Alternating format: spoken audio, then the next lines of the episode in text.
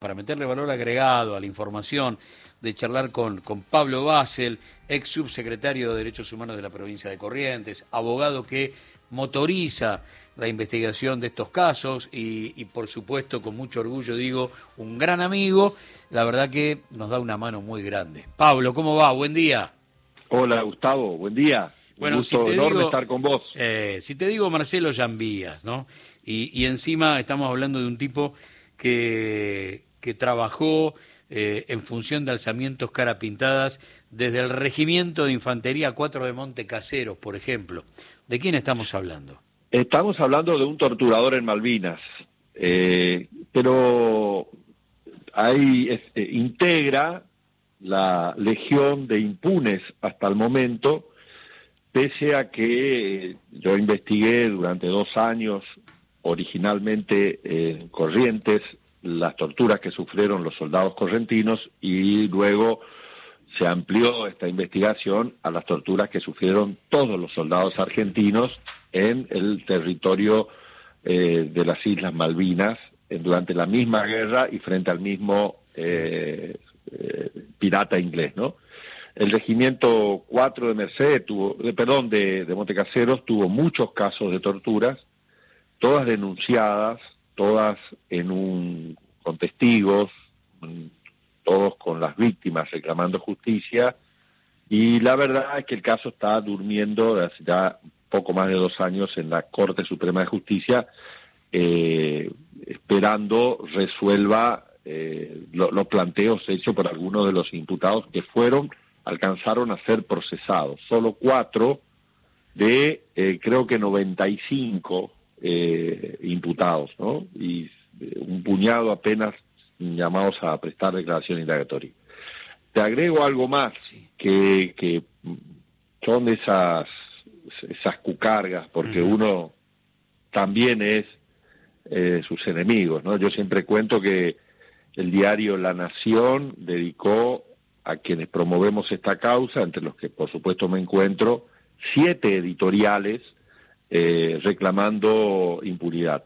Siete editoriales. Bueno, que La Nación, histórico eh, distribuidor de niñas esclavas allá por lo que llamaban la campaña del desierto entre las familias patricias de Buenos Aires, histórico defensor de cuanta dictadura militar hay, haya, eh, histórico defensor de cuánta medida antiderechos sociales haya, bueno, a uno lo pone un tanto contento. Uh -huh. Y en el caso y en el caso de Llambías, él formó parte en el año 2017 de una de una organización que se llama Nuevos Defensores de Derechos Humanos de, de Latinoamérica o de América Latina, no me acuerdo bien, tratando de eh, de hacer como un espejo mm. algunas de las actividades que hacemos los militantes de derechos humanos. Sí.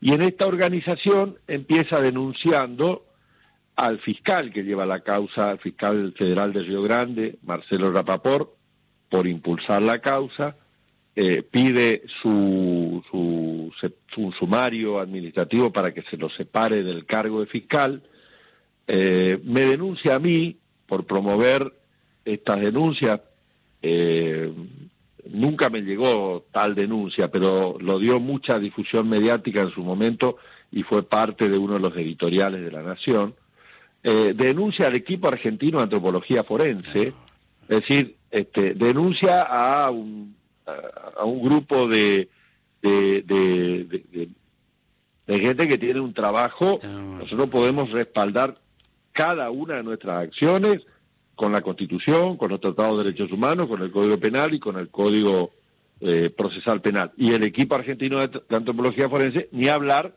con el respaldo científico detrás. Así que es un, viejo conocido de la impunidad, es un, un, viejo promotor de la impunidad, de las torturas a los soldados eh, argentinos en Malvinas.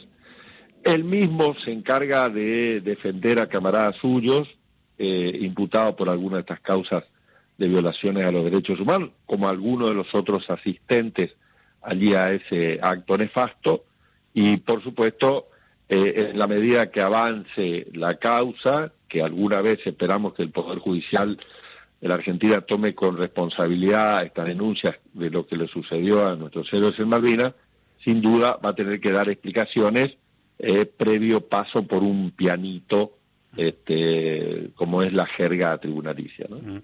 Eh, a ver, yo voy a contar una pequeña historia que generalmente está como, como sepultada para llegar a algo que tenés que explicar vos con lujo de detalles, que es cómo algunos militares, porque la causa está erradicada, está radicada en Tierra del Fuego, en los tribunales, en la justicia de la provincia a la que pertenece Malvinas, como algunos plantearon que su jurisdicción era Londres.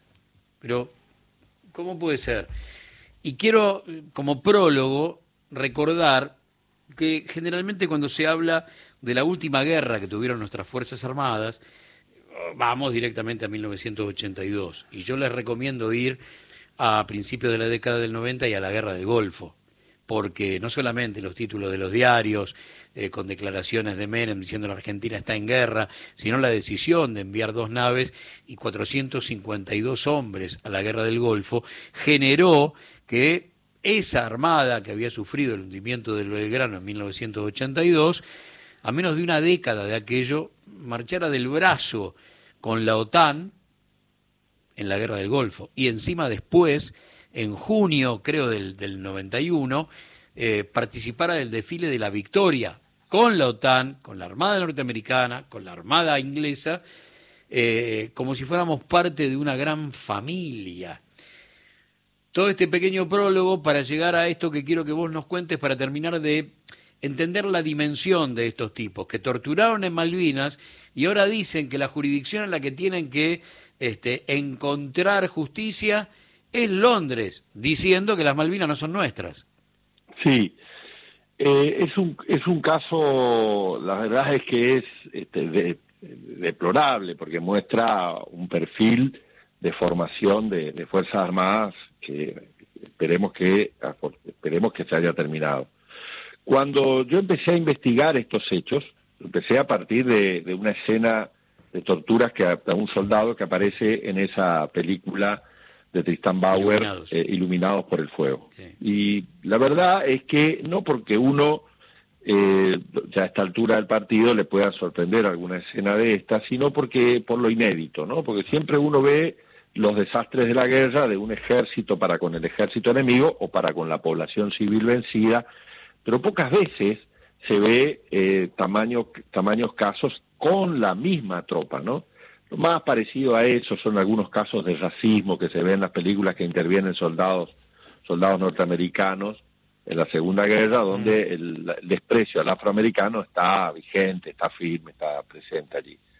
Eh, en esa investigación eh, yo concluí luego de dos años que los ejes de la política pública de derechos humanos, memoria, verdad y justicia, tenían que alcanzar a los combatientes de Malvinas torturados por su propio jefe. Hago un paréntesis acá, Gustavo. La causa da cuenta de torturas a los soldados argentinos en Malvinas con distintas modalidades, da cuenta de vejámenes diversos, da cuenta de la muerte de soldados correntinos por hambre, da la muerte de un soldado eh, bonaerense por congelamiento, el asesinato de un soldado correntino por, eh, por una pelea que tuvo con su cabo que nada tenía que ver con, eh, con, algún, con alguna cuestión médica, y denunciados en abril del año pasado por la Procuraduría de Crímenes de Lesa Humanidad del Ministerio Público Fiscal de la Nación, abusos sexuales cometidos por oficiales y suboficiales contra soldados del regimiento 3 de la tablada. O sea que eh, simplificamos cuando decimos torturas, solamente la causa de las torturas. Es torturas y varias figuras más del Código Penal. y en, esa, en, esa, en esos ejes de la política pública, memoria, verdad y justicia, yo le agregué soberanía, porque me quedaba muy fácil a mí denunciar en el Juzgado Federal de Corrientes, 200 metros de mi oficina. O, podía ir a Buenos Aires, ¿no? El Comodoro Pi, la caja de resonancia de los problemas judiciales argentinos, los provincianos sabemos que Dios está en todos lados, pero atiende Buenos Aires, pero fui a Río Grande, a 4.000 kilómetros de distancia de Corrientes, porque Malvinas, como bien vos lo decís, es parte integrante de la provincia de Tierra del Fuego. Eh, la ley de creación del Juzgado Federal de Río Grande dice que es competente para intervenir en los hechos criminales que sucedió en la parte norte de la provincia. Entonces, que un juez argentino aplique la ley argentina por hechos que sucedieron en territorio argentino contra argentinos, aunque lamentablemente cometido por perpetradores también argentinos, es un acto de reivindicación de la soberanía. O sea, para nosotros, ir a Río Grande, pese a lo complejísimo eh, que implica esto, a 4.000 kilómetros sostener una causa, eh, e-, era fundamental. Nosotros reivindicamos clara y decididamente la soberanía argentina en las Islas Malvinas. Pues bien, cuando empezaron las primeras citaciones, uno de los imputados por torturas a los soldados argentinos eh, no tuvo mejor idea para plantear lo que se conoce como una, eh, una excepción eh, para evitar que el juez avance, de incompetencia se llama, es cuando uno le dice al juez, mira, ejemplifico, a un juez este, de, de, Chubut, uno le dice, no, mira, el hecho pasó en Formosa, no podés intervenir, ¿no? Excepción de incompetencia. Le dice, usted no es competente para intervenir. Y una de las, una de las defensas planteadas eh, fue de un oficial que dijo, eh, usted, señor juez, le estaba diciendo a Calvete, juez federal de Ushuaia, que estaba a cargo de la investigación por ese momento, usted no es competente porque las Malvinas están ocupadas por Gran Bretaña, entonces es competente para intervenir los tribunales de Londres, ¿no? Es decir, este, casi hasta por el absurdo, casi hasta, hasta con una oposición eh, eh, exacta a nuestro planteo de reivindicación de la soberanía, estaba reconociendo la soberanía inglesa y clamando a gritos en la jurisdicción inglesa para garantizar su impunidad. ¿no?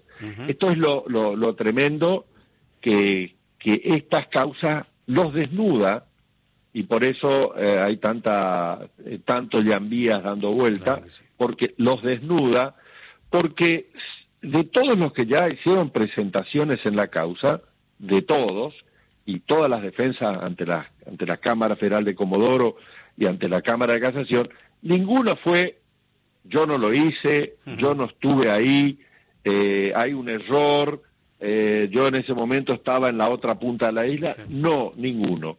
Todos plantean la prescripción, únicamente la prescripción, diciendo ya pasó mucho tiempo como un reconocimiento expreso de, la, de haber sido eh, protagonistas de lo que denunciamos de las torturas a los soldados argentinos en Malvinas.